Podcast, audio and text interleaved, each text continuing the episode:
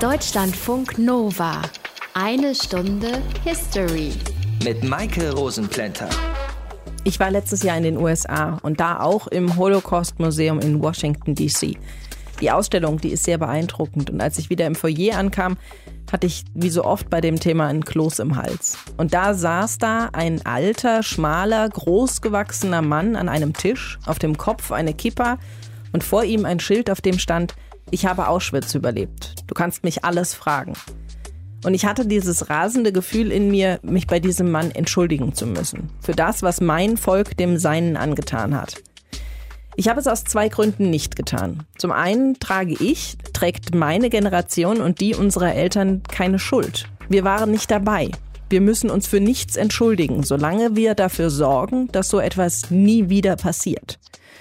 Und zum anderen wusste ich einfach nicht, wie ich mich hätte dafür entschuldigen sollen. Ein Sorry reicht einfach nicht aus, um die Ermordung von etwa sechs Millionen Juden zu entschuldigen. Wesentlich emotionsloser hat das Ganze Hans Hofmeier zusammengefasst, der als Vorsitzender Richter im ersten Auschwitz-Prozess über die Massenmorde geurteilt hat. In der Anklage sagte er, der Angeschuldigte Mulka hat in der Zeit von Februar 1942 bis März 1943 als SS-Obersturmführer und SS-Hauptsturmführer a. in seiner Eigenschaft als Kompanieführer einer Wacheinheit und später b. als Adjutant des Lagerkommandanten Höss an der Tötung einer unbestimmten Vielzahl von Häftlingen aus dem Gesamtbereich des Konzentrationslagers Auschwitz und von Personen, die zur Massenvernichtung aus verschiedenen Ländern Europas nach Auschwitz verbracht worden waren, mitgewirkt. Insgesamt wurden 1,1 Millionen Menschen in Auschwitz ermordet, darunter eine Million Juden. Unser Thema heute hier bei Einer Stunde History, der Beginn der systematischen Ermordung von Menschen in Auschwitz im Frühjahr 1942. Und zum Glück habe ich Hilfe dabei. Aus den prallgefüllten Schatzkammern der Menschheitsgeschichte euer D-Radio-Wissenhistoriker Dr. Matthias von Hellfeld. Matthias, danke, dass du mich bei dem Thema unterstützt. Ja. Am 20. März 1942 wurde erstmals eine der Gaskammern im Vernichtungslager Auschwitz-Birkenau genutzt, um in den nächsten knapp drei Jahren vor allem Juden mit Zyklon B zu ersticken. Das ging auf einen offiziellen Beschluss zurück, der auf der Wannsee-Konferenz getroffen wurde. Ja, und darüber hatten wir ja schon Mitte Januar in eine Stunde History berichtet. In diesem im Januar 1942 angefertigten Protokoll dieser Konferenz gehen die Teilnehmer davon aus, dass circa 11 Millionen Juden in Europa leben und diese 11 Millionen sollten verschwinden, indem man sie in den Osten abschieben wollte und dort arbeiten lassen wollte. Dabei war natürlich einkalkuliert, dass viele wegen der harten Arbeitsbedingungen und der Witterungsverhältnisse sterben würden. Und ein paar Tage nach dieser berühmt-berüchtigten Wannsee-Konferenz notierte der damalige Propagandaminister Josef Goebbels in seinem Tagebuch, Zitat, der Weltkrieg ist da, die Vernichtung des Judentums muss die notwendige Folge sein. Und da wird dann auch das Wort Vernichtung verwendet und das ist ja wohl eindeutig. Wenn ich mit Verwandten über die Zeit spreche, meiner Oma oder meiner 92-jährigen Tante zum Beispiel, dann sagen die immer, wir wussten nichts davon. War das tatsächlich so? War der Plan, die Juden zu vernichten, in der deutschen Öffentlichkeit unbekannt? Das ist natürlich eine ebenso oft gestellte wie nicht beantwortete Frage, an denen haben sich auch viele Familien heftigst abgearbeitet. Von heute aus betrachtet kann man natürlich leicht sagen, na ja, Leute, das hat jeder wissen müssen. Aber vielleicht ziehen wir mal eine Analogie tatsächlich zu uns heute. Wir hören ja ab und an Berichte, dass Menschen im Mittelmeer ertrunken sind, weil sie aus Afrika nach Europa mit wirklich seeuntauglichen Booten geflohen sind. Das Flüchtlingshilfswerk der Vereinten Nationen, UN UNHCR hat für das dritte Quartal 2014 mehr als 2200 Tote im Mittelmeer alleine gezählt und diese Zahl ist seitdem gestiegen. Darüber und über die Umstände in den Flüchtlingslagern haben wir Informationen, aber mehr als Worte des Bedauerns habe ich jedenfalls bisher nicht gehört. Es ist nämlich für uns alle viel einfacher, das alles auszublenden und unser eigenes Leben einfach weiterzuführen. Aber das kann man doch nicht miteinander vergleichen. Nein und ja. Natürlich kann man 1942 oder 43, sagen wir mal, nicht mit 2017 vergleichen. Wir haben ganz andere Möglichkeiten, uns zu informieren. Damals war die Presse gleichgeschaltet.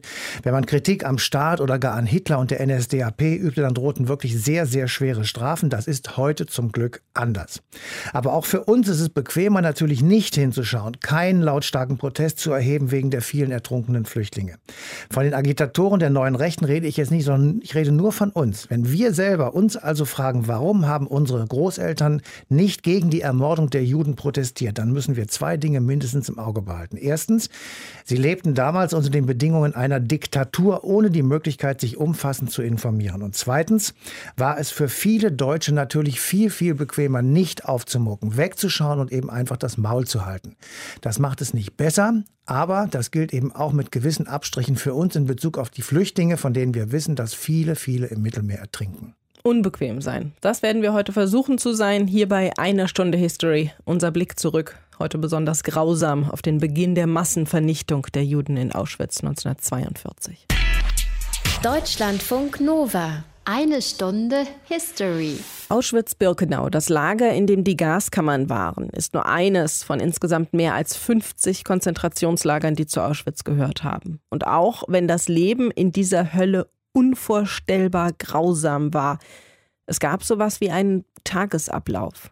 Philipp I hat sich für uns angeschaut, wie ein Tag in der Hölle ablief.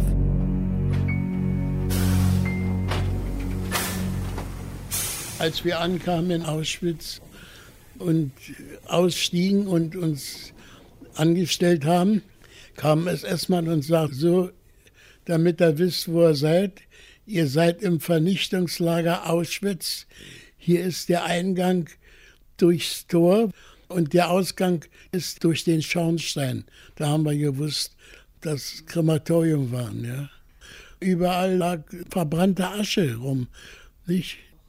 Das nach Leichen, ne, nicht? also nach verbrannten Menschen. Es sind grausame Erinnerungen, die der 1924 geborene Musiker Coco Schumann mit sich führt. Das KZ Auschwitz, das er überlebte, ist zum Symbol für den Holocaust geworden. Hier ermordeten die Nazis über eine Million Menschen. Sie kamen in Gaskammern, durch Giftinjektionen und Erschießungen ums Leben. Oder sie erkrankten und verhungerten. Die meisten Opfer waren Juden. Auch wenn die Bevölkerung später davon nichts gewusst haben will, die Massenmorde kamen nicht überraschend.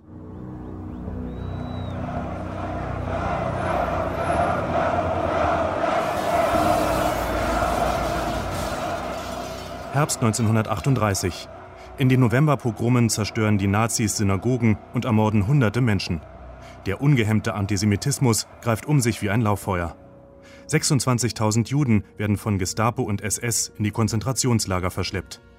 Kurze Zeit später erklärt Hitler vor dem Reichstag, wenn es dem internationalen Finanzjudentum in und außerhalb Europas gelingen sollte, die Völker noch einmal in einen Weltkrieg zu stürzen, dann wird das Ergebnis nicht der Sieg des Judentums sein, sondern die Vernichtung der jüdischen Rasse in Europa.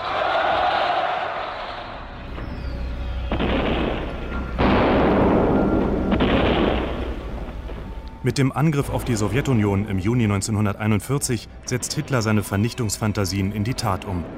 SS-Einsatztruppen erschießen Männer, Frauen und Kinder in den besetzten Ostgebieten. Im Januar 1942 wird schließlich auf der Berliner Wannsee-Konferenz das Unvorstellbare besiegelt, die Endlösung der Judenfrage, also die systematische Ermordung von Millionen europäischer Juden.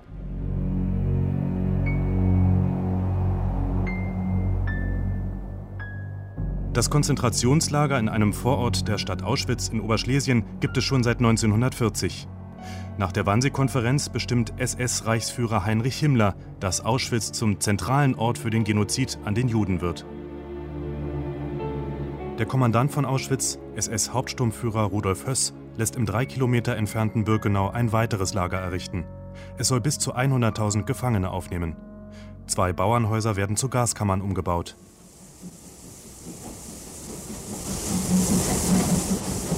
Ab März 1942 treffen die ersten großen Transporte mit Juden aus der Slowakei und Frankreich in Birkenau ein. In den nächsten Monaten folgen Deportationen aus fast allen von Deutschland besetzten Ländern. Ascha Aoud und Coco Schumann sind 16 und 20 Jahre alt, als sie nach Auschwitz-Birkenau kommen. Da waren zwei Reihen von äh, deutschen Soldaten.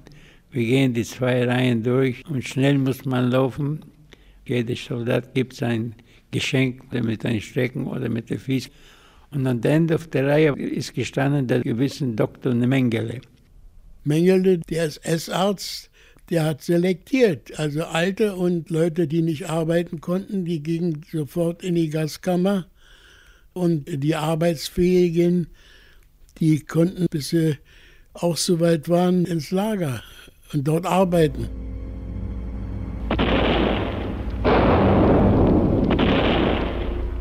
Im August 1944 nähert sich die Rote Armee dem KZ Auschwitz. Die SS evakuiert das Lager und beseitigt ihre Spuren.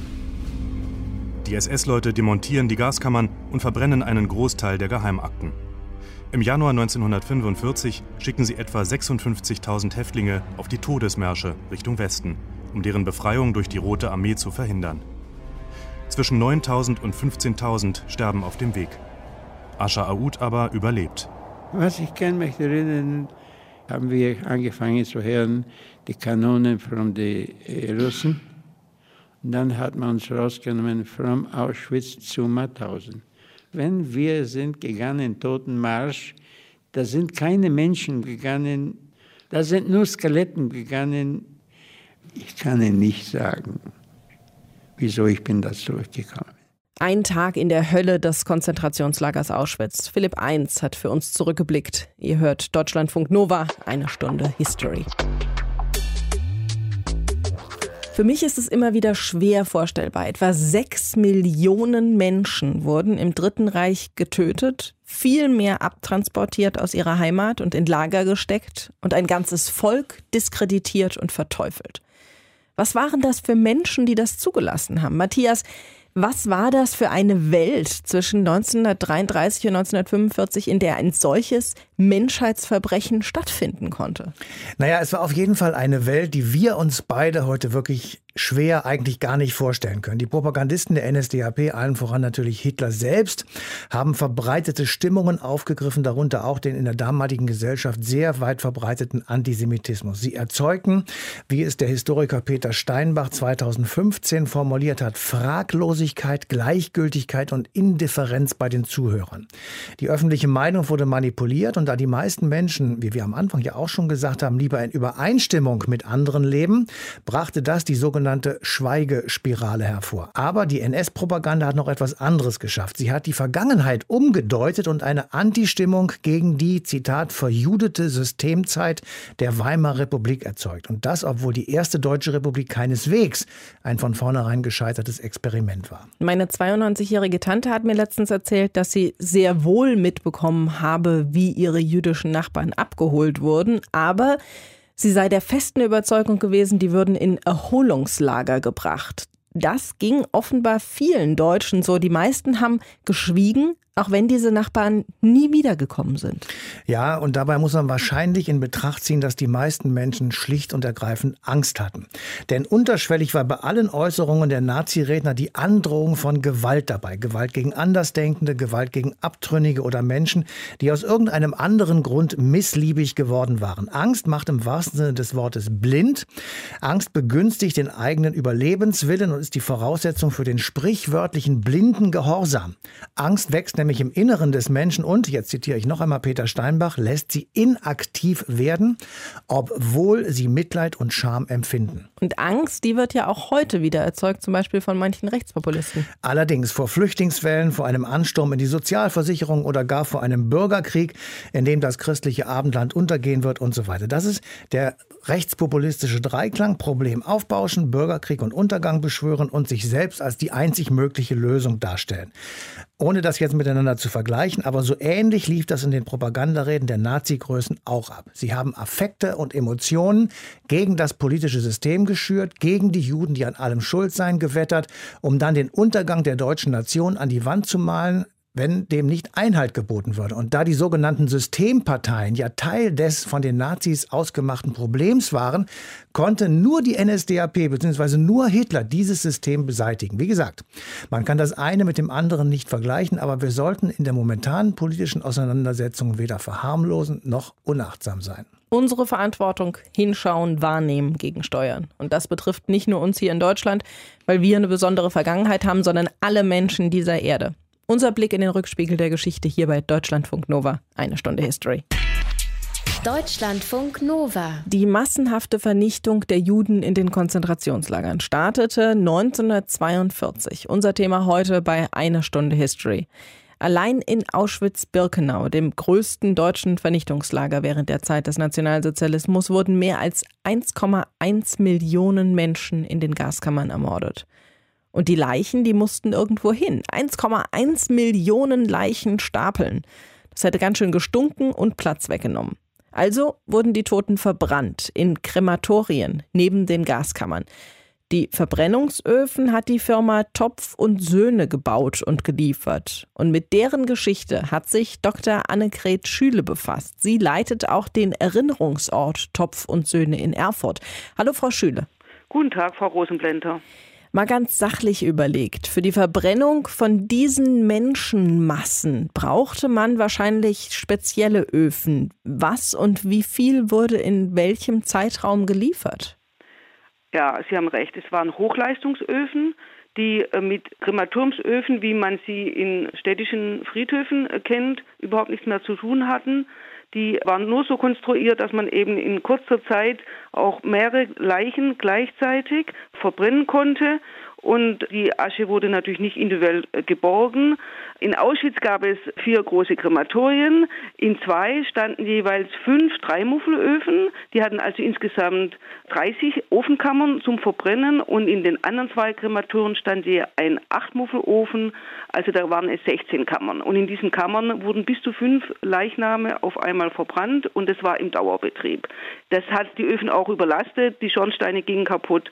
Wenn also sehr, sehr viele Leichen auf einmal äh, verbrannt werden mussten. Wenn das äh, spezielle Öfen waren, die dafür angefertigt wurden, dann mussten die ja auch irgendwie bestellt werden. Wie lief denn so eine Bestellung ab? Topf und Söhne hat angefangen mit Öfen für Konzentrationslager in Buchenwald 1939. Das ist in Weimar, nicht weit von Erfurt. Und damit war sozusagen Topf und Söhne bei der SS schon bekannt. Als dann Auschwitz als äh, Lager eingerichtet wurde 1940 brauchte man auch dort Öfen. Zuerst wurden dort tausende Männer und Frauen der polnischen Widerstandsbewegung ermordet, später sowjetische Kriegsgefangene und man hat immer nach Bedarf dann Öfen sozusagen bestellt bei Topf und Söhne und diese Öfen, diese drei und acht Muffelöfen, von denen ich gesprochen habe für Birkenau, die wurden speziell für Auschwitz von Kurt Prüfer, das war ein Ofenbauingenieur hier in der Firma von Topf und Söhne, entwickelt. Speziell weil größer als die in Buchenwald? Speziell weil größer als die in Buchenwald zu Anfang und er hat dann auch sozusagen Energieeinsparung betrieben. Er hat eben nur zwei Feuerungen für drei Kammern. Die mittlere Kammer brauchte gar keine Feuerung. Also Topf und Söhne hat nicht nur diese Hochleistungsöfen gebaut, sondern Topf und Söhne hat auch die B- und Entlüftungsanlagen für die unterirdischen Gaskammern geliefert.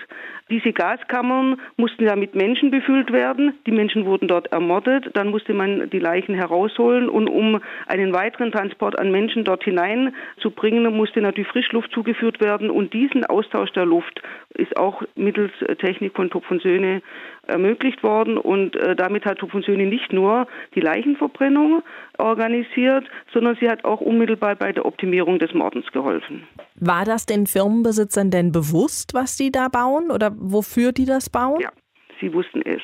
Kurt Prüfer, auch andere Ingenieure und Monteure waren oft und zum Teil sehr lange in Auschwitz. Die haben ja vor Ort diese Öfen aufgebaut, in Betrieb genommen, repariert, eine Lüftungstechnik in Betrieb genommen, indem man Menschen ermordet hat mit Gas. Und diese Monteure und Ingenieure haben dann nach ihrer Rückkehr den Firmeninhabern berichtet. Sie wussten Bescheid. Wie ging es dann nach dem Krieg mit der Firma Topf und Söhne weiter? Es waren zwei Brüder, die die Firmeninhaber waren. Ein Bruder hat sich das Leben genommen, weil er seine Verhaftung durch die amerikanische Armee befürchtete, hat aber keinerlei Schuld eingestanden. Der andere Bruder ist in den Westen gegangen und wollte die Lebensversicherungssumme kassieren, wollte ein zurückkehren. Das ging dann nicht mehr nach dem Besatzungswechsel zu den Sowjets. Und dann ist dieser Betrieb äh, volkseigen geworden und man hat alle Schuld auf die kapitalistischen Firmeninhaber geschoben. Die einzige Verhaftung, die stattgefunden hat, war, dass sowjetische äh, Offiziere 46 vier beteiligte Ingenieure verhaftet haben und Kurt Prüfer zum Beispiel ist dann auch im sowjetischen Straflager gestorben. Das heißt, diese Firma hat nach dem Krieg auch weiterhin noch existiert? Die Firma hat die ganze Zeit in der DDR existiert. Sie hieß dann Erfurter Melzerei und Speicherbau.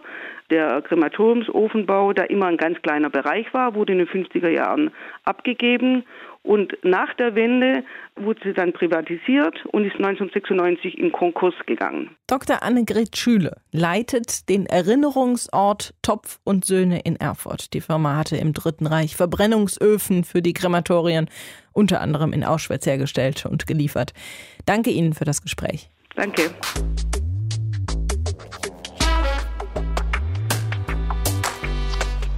Vom Konzentrationslager Auschwitz hat wahrscheinlich jeder ein Bild vor Augen. Diese lange Gleisstrecke mit dem Bahnsteig und im Hintergrund das Torgebäude.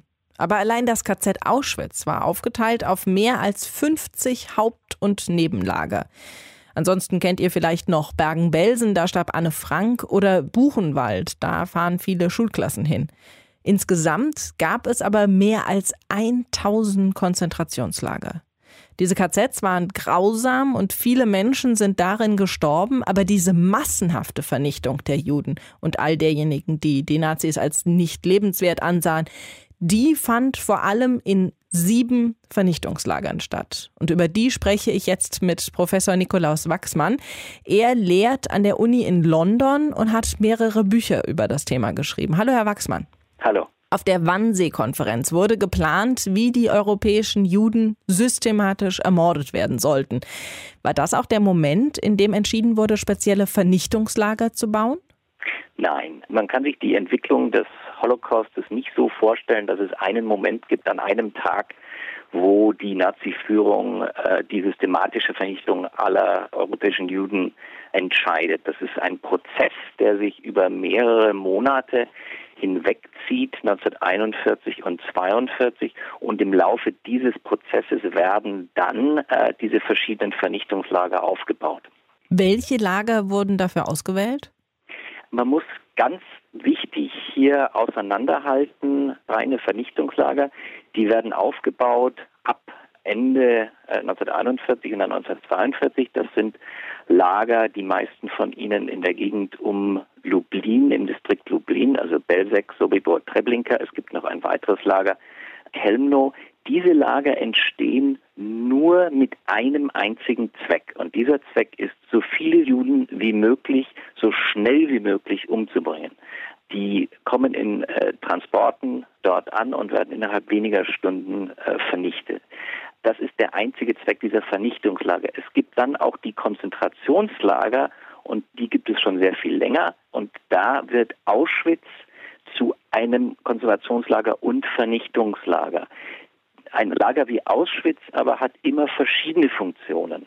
Das heißt, auch als Auschwitz Vernichtungslager wird, funktioniert es auch noch als Sklavenarbeiterlager, als Lager zur Zerstörung der politischen äh, Opposition in Polen, des Widerstandes, als ein Hort der tödlichen Menschenexperimente. Also Vernichtungslager und Konzentrationslager sind zwei verschiedene Dinge.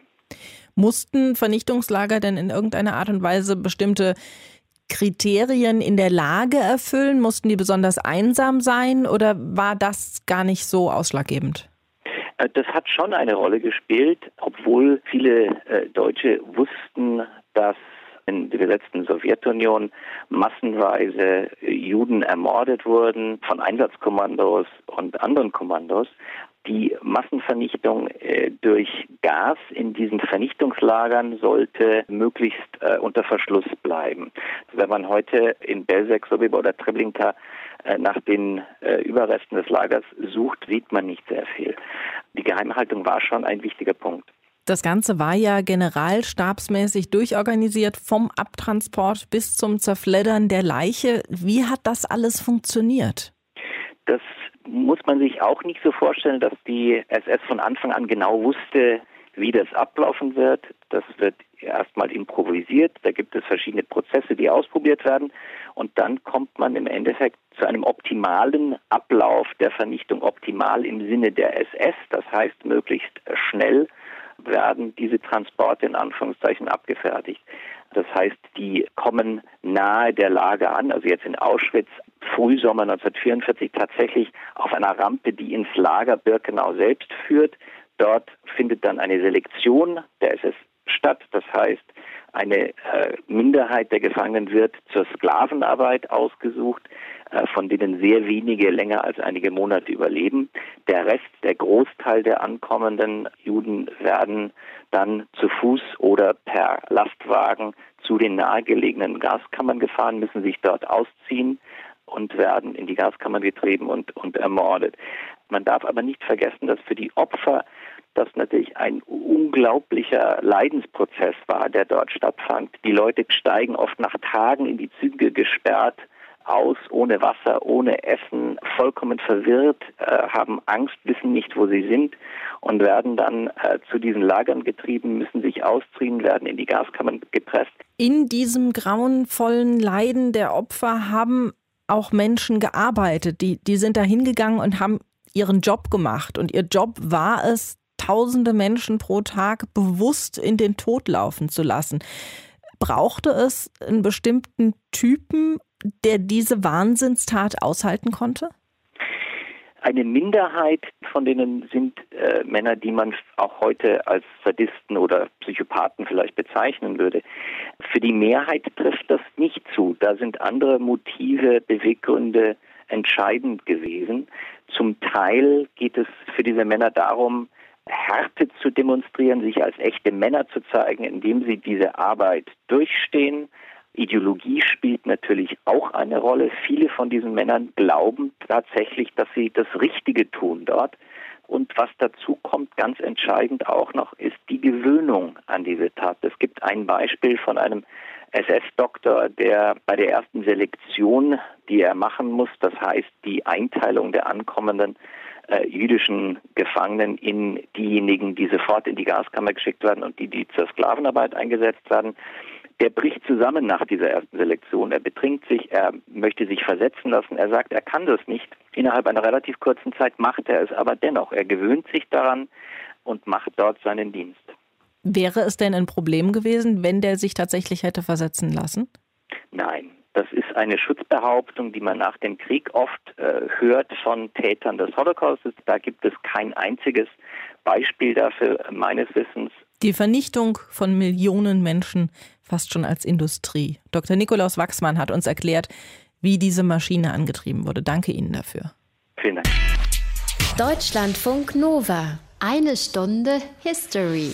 Ein Unrechtsstaat, der täglich Zehntausende Morde begeht, berechtigt jedermann zur Notwehr. Das hat der Generalstaatsanwalt Fritz Bauer in einem Prozess 1952 gesagt und damit die Widerstandskämpfer vom 20. Juli 1944 rehabilitiert und ihre Tat, den Versuch, Hitler zu ermorden, legitimiert. Und er hat erreicht, dass der NS-Staat nicht mehr als Rechtsstaat angesehen wurde, sondern eben als Unrechtsstaat. Bauer ist dann aber noch einen Schritt weiter gegangen. Er hat erreicht, dass die Prozesse gegen frühere Angehörige und Führer der SS-Wachmannschaft von Auschwitz alle am Landgericht in Frankfurt am Main stattfanden. Werner Renz hat lange am Fritz-Bauer-Institut in Frankfurt gearbeitet und sich intensiv mit dem Namensgeber und mit den Auschwitz-Prozessen beschäftigt. Hallo, Herr Renz. Hallo, Frau Rosenblinter. Der erste Auschwitz-Prozess hat von 1963 bis 65 stattgefunden. Davor hat es auch schon Verurteilungen gegeben, unter anderem eben auch in den Nürnberger Prozessen gegen die Hauptkriegsverbrecher durch die Alliierten kurz nach Kriegsende. Aber dann wurden die Prozesse weniger und wurden erst durch Fritz Bauer Anfang der 60er Jahre wieder in Gang gebracht. War das ein Anstoß zur Aufarbeitung der NS-Zeit? Der Anstoß kam bereits im Sommer 1958 durch ein Verfahren, das in Ulm stattgefunden hat. Wir dürfen Bauers Rolle würdigen, sollen sie würdigen, wir dürfen sie aber auch nicht überschätzen. Er hat in der Tat den Auschwitz-Prozess in Gang gebracht, indem er im Frühjahr 1959, nachdem der Ulmer Einsatzkommandoprozess stattgefunden hatte und auch nachdem die zentrale Stelle in Ludwigsburg gegründet worden war, die ja noch bis heute existiert, er hat im Frühjahr 1959 den Auschwitz Prozess in Gang gebracht, indem er, und das war ein ungewöhnlicher, ein ganz herausragender Schritt von Fritz Bauer, das Verfahren durch eine Entscheidung des Bundesgerichtshofes nach Frankfurt gezogen hat. Und wie haben die Menschen in Deutschland auf diesen Auschwitz-Prozess dann reagiert? Interessant war, dass selbst die ihm nachgeordnete landgerichtliche Staatsanwaltschaft in Frankfurt mit Bauers Vorgehensweise nicht einverstanden war. Die Leitung der Staatsanwaltschaft, also der Oberstaatsanwalt, der Behördenleiter war der Auffassung, das Verfahren solle nicht in Frankfurt stattfinden, sondern in Stuttgart geführt werden. Es gab also in der Justiz eine Unwilligkeit, was die Aufklärung der NS-Verbrechen anlangt. Diese Unwilligkeit gab es auch in großen Teilen der Bevölkerung. Es gab ja auch viele Augen- und Zeitzeugen, die bei den Auschwitz-Prozessen dann ausgesagt haben.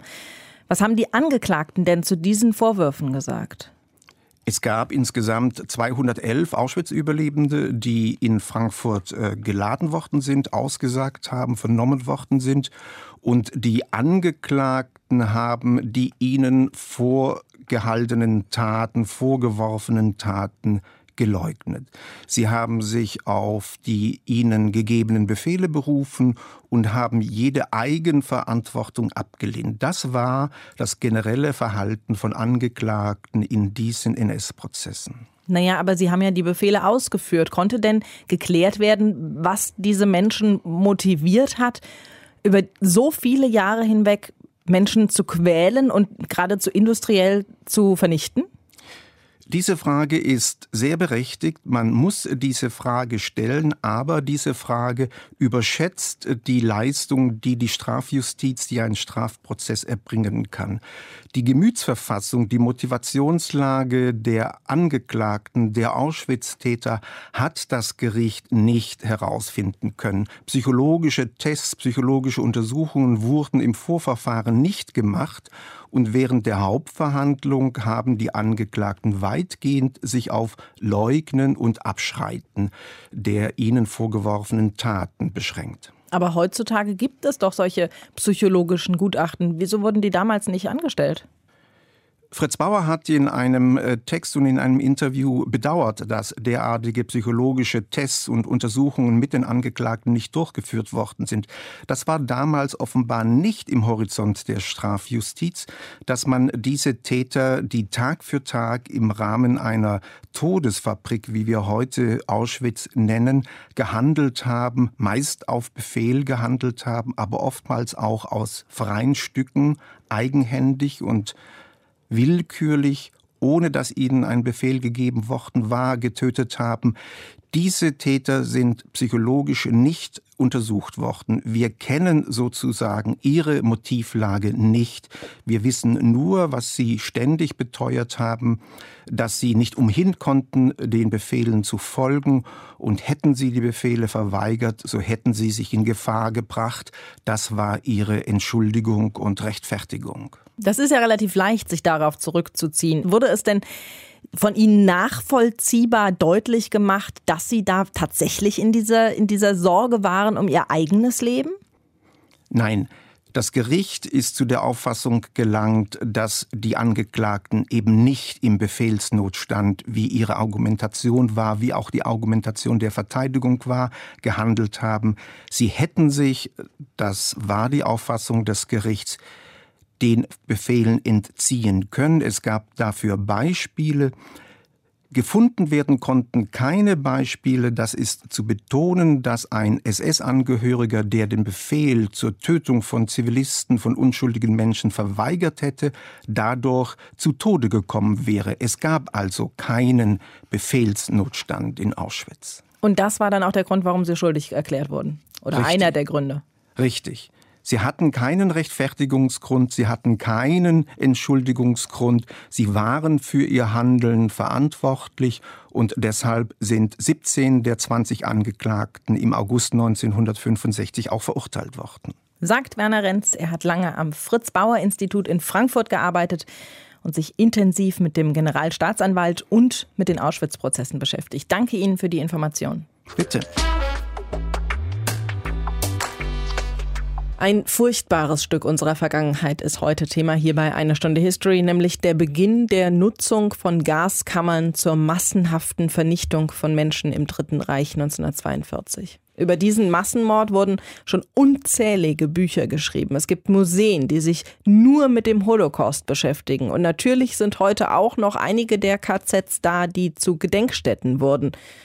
Und trotzdem gibt es Menschen, die behaupten, der Holocaust habe nicht oder nicht so stattgefunden, wie es in der Regel beschrieben wird. Matthias von Hellfeld, ich verstehe die Begründungen dieser Menschen einfach nicht. Ich verstehe sie auch nicht, aber sie sagen trotzdem, die industrielle Vernichtung von Menschen sei in dem Umfang nicht möglich gewesen, weil beispielsweise an den Wänden der Gaskammern es keine Spuren von Gas gäbe und deshalb sei es eben auch hier nicht zu Vergasungen gekommen. Sie bestreiten sowieso die Zahl der Opfer und konsequenterweise auch alle Dokumente, die belegen, dass es sich tatsächlich um einen Massenmord und unvorstellbarer Größenordnung gehandelt hat. Damit argumentieren die extremen Leugner. Andere versuchen durch Vergleichen das Verbrechen zu relativieren nach dem Motto, Stalin hat Millionen Bauern umgebracht, weil sie angeblich ihre Ernte dem hungernden Volk vorenthalten hätten. Oder Mao Zedong hat ebenfalls viele Millionen Menschen auf dem Gewissen, sodass Hitler und die Deutschen eine so große Ausnahme nur wieder auch nicht waren. Und was sagt man denen? Man sagt denen, dass diese Debatte schwachsinnig ist. Natürlich waren Stalin, Mao und von mir aus auch noch Pol Pot aus Kambodscha Gangster.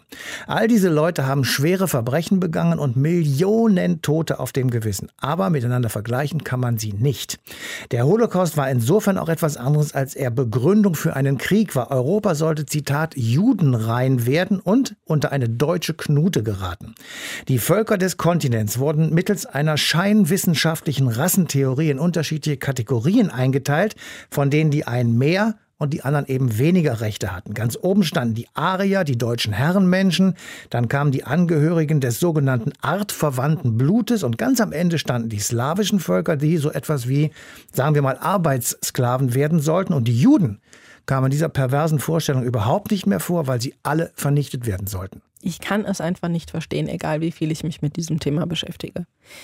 Nächste Woche reisen wir wieder weiter zurück in die Geschichte, in das Jahr 73 vor Christus. Da begann der Spartakusaufstand im antiken Rom, bei dem etwa 70 Gladiatoren und darunter eben auch jener Spartakus aus einer Gladiatorenschule ausbrachen und mit ganz vielen anderen Sklaven und verarmten landlosen Freien zusammen ein Heer bildete, das zahlreiche militärische Erfolge gegen die römischen Legionäre hatte. Bis dahin wünsche ich euch eine schöne und friedliche Woche mit ganz viel Sonnenschein.